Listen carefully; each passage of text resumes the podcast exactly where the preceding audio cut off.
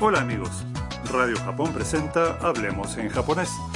Con ustedes Eduardo López Herrero y Marta Salgado. Los invitamos a divertirse aprendiendo japonés con nosotros. Hoy en la lección 29 aprenderemos a hablar de algo que hayamos hecho.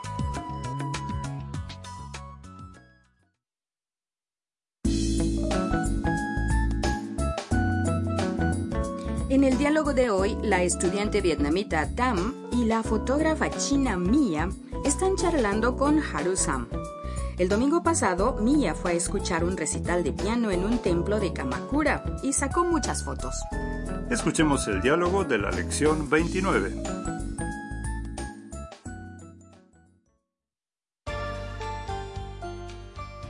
日曜日にピアノの演奏を聴きに行きましたどうでしたか素晴らしかったですそれは良かったですね写真をたくさん撮りました見てくださいあこれゆうきさんゆうきさん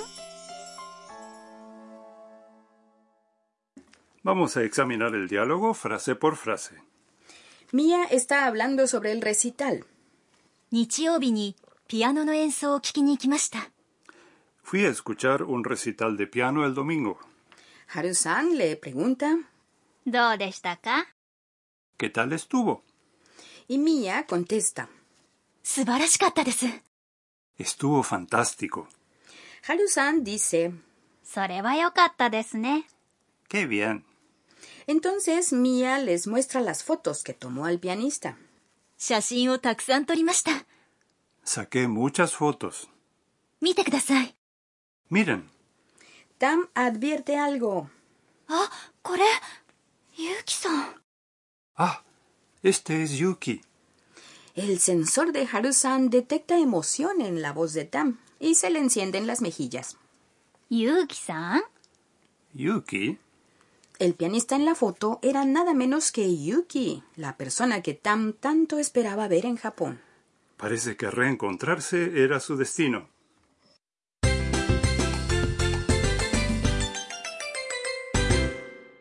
La frase clave de hoy es ピアノの演奏を聴きに行きました Fui a escuchar un recital de piano.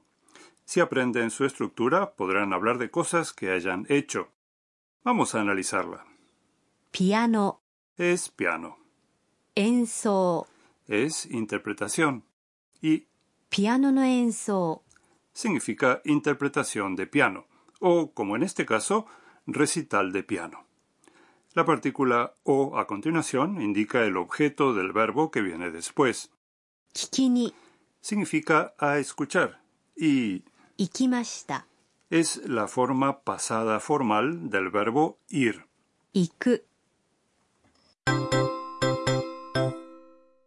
El punto vital de hoy es la expresión 聞きに行きました fui a escuchar.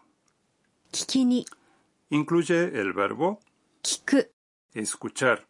Su forma masu es 聞きます Quitamos la parte masu, obteniendo 聞き y agregamos la partícula ni para indicar el propósito de nuestra acción. De modo que para explicar el propósito de ir a un lugar, se quita la parte más de la forma más del verbo y se agrega ni, ¿verdad? Exacto. En la frase de hoy el propósito era escuchar un recital de piano. O sea que después de decir ピアノの演奏を聞きに simplemente se agrega 行きました Ahora es su turno. Escuchen y repitan. 聞きに行きましたピアノの演奏を聞きに行きました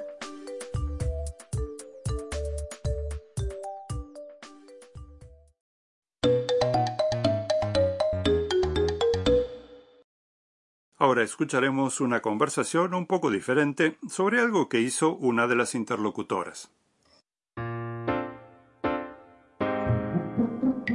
今日どこに行きましたか原宿に服を買いに行きました Veamos el significado.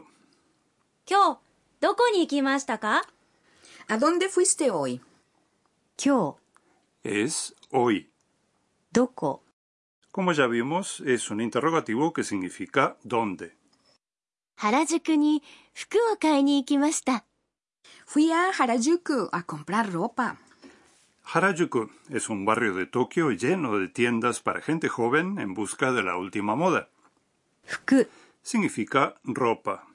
買いに、 Proviene del verbo 買う、 comprar. Su forma masu es 買います。 Entonces quitamos la parte más obteniendo 買い、 y agregamos ni. Así podemos indicar el propósito de ir a Harajuku. Ahora repitan la respuesta que sigue a la pregunta. 今日、どこに行きましたか原宿に服を買いに行きました。原宿に服を買いに行きました。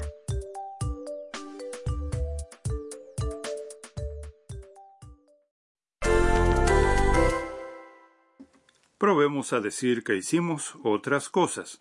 Supongan que fueron a comer sushi. Sushi se pronuncia 寿司、寿司、 comer es, 食べる、 cuya forma más es, 食べます。 quitando la parte más nos queda 食べ、食べ、 adelante.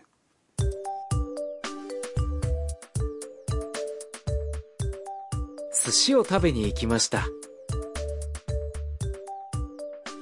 寿司を食べに行きました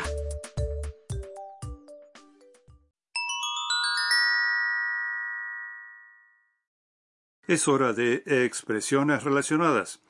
Hoy aprenderemos cómo decir los días de la semana. Escuchen y repitan después de cada uno. Lunes es 月曜日、 martes, 火曜日、 miércoles, 水曜日、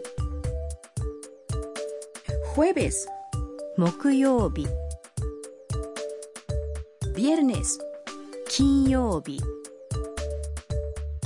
sábado, 土曜日、 domingo. 日曜日、 En el diálogo, Mia dice, 日曜日にピアノの演奏を聞きに行きました。 ¿reconocieron el nombre del día? Mm, domingo, ¿no? Sí, muy bien. ミーヤーのトラベルガイド。 Así llegamos a la guía turística de Mía. Hoy hablaremos de Kamakura, a donde Mía fue a escuchar el recital.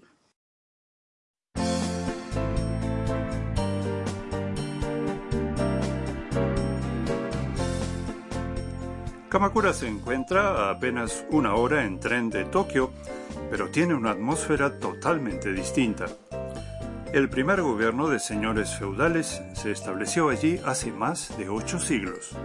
O sea que fue el primer gobierno de samuráis. Así es, el santuario Tsurugaoka Hachimangu está dedicado al clan feudal Minamoto. Al otro lado de la ciudad está el gran Buda de Kamakura, de 11 metros de altura. Ah, es una ciudad llena de historia. Sí, pero ese no es su único atractivo. Vale la pena recorrer sus hermosas colinas y disfrutar de los cerezos en flor, las hortensias o las hojas otoñales, según la estación. También tiene muchas tiendas y cafés con buen ambiente para relajarse. Wow, suena genial. Y Kamakura está frente al mar, ¿no es cierto? Sí, sus playas son populares entre los surfistas. También está cerca la isla de Enoshima, un lugar pintoresco que aparece en un famoso grabado tradicional ukiyo-e.